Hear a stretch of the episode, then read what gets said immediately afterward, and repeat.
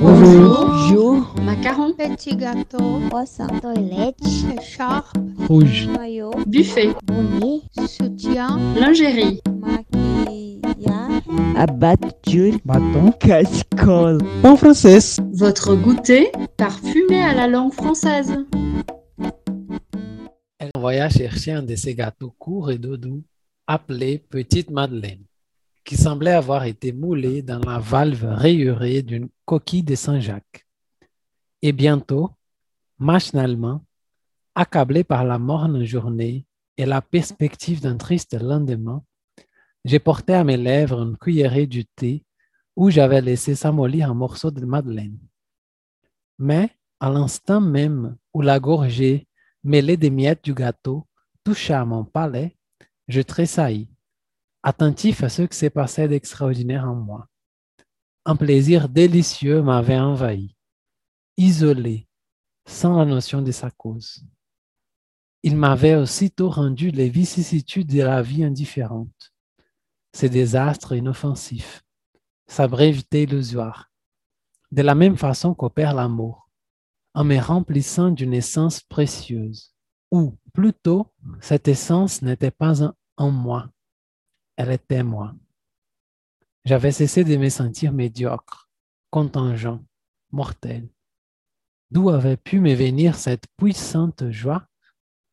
Je sentais qu'elle était liée au goût du thé et du gâteau, mais qu'elle le dépassait infiniment, ne devait pas être de même nature. D'où venait-elle? Que signifiait-elle? Où l'appréhender? Je bois une seconde gorgée où je ne trouve rien de plus que dans la première. Une troisième qui m'apporte un peu moins que la seconde. Il est temps que je m'arrête. La vertu du breuvage semble diminuer. Il est clair que la vérité que je cherche n'est pas en lui, mais en moi.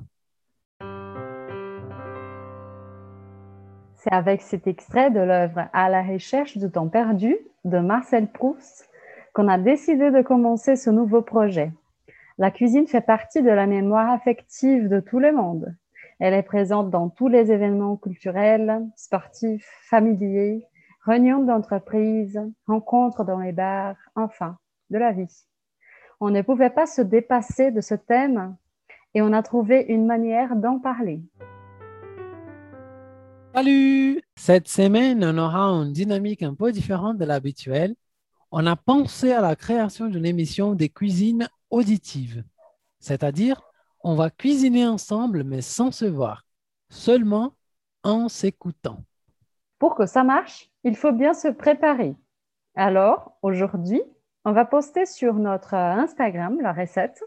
Alors, tu auras une semaine pour tout acheter et le vendredi à 18h, tu cuisineras avec nous ce plat.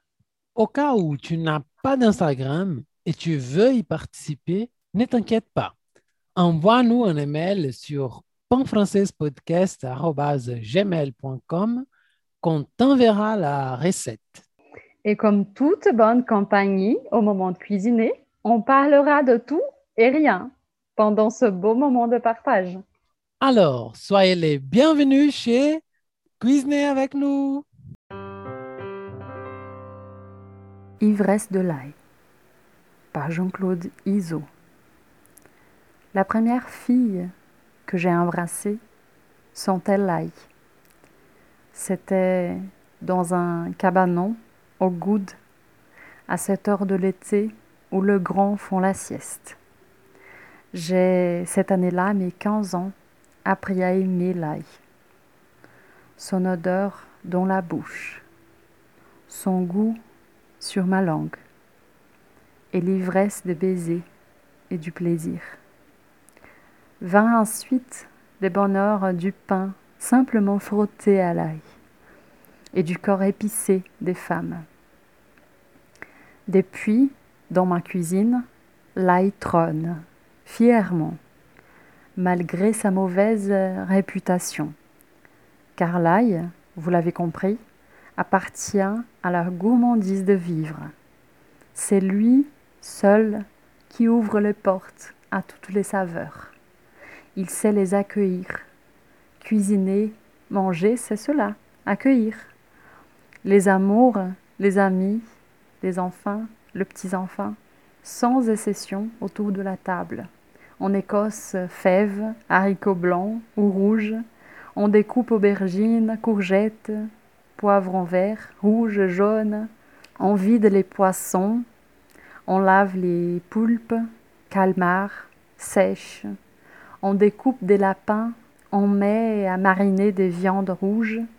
Dorade au fenouil, aïoli, civet à la ratatouille, bouillabaisse, soupe au pistou, paella, artichaut, barigoule, morue, henrette, les plats naissent dans l'amitié d'être euh, réunis, les rires et la parole sont retenus. Et la maison se retrouve euh, fortement parfumée d'un parfum sauvage et vulgaire.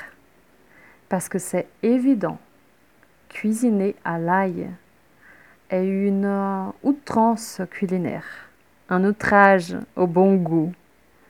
C'est dans ces gestes autour de l'ail que les mondes se séparent plus gravement que vous ne pouvez l'imaginer. Rien, en effet, ne s'accorde mieux à l'ail que le vin. Rouge de préférence, du bandol en particulier, issu du fabuleux cépage qu'est le Mourvèdre. Des vins amples, élégants, puissants, gras et très aromatiques. L'un et l'autre, à chaque bouchée, poussent l'outrance jusqu'à ses dernières limites. Là, au palais rien, revient pas de temps de sollicitation. N'en reviendra jamais, comme de l'ivresse d'un premier baiser.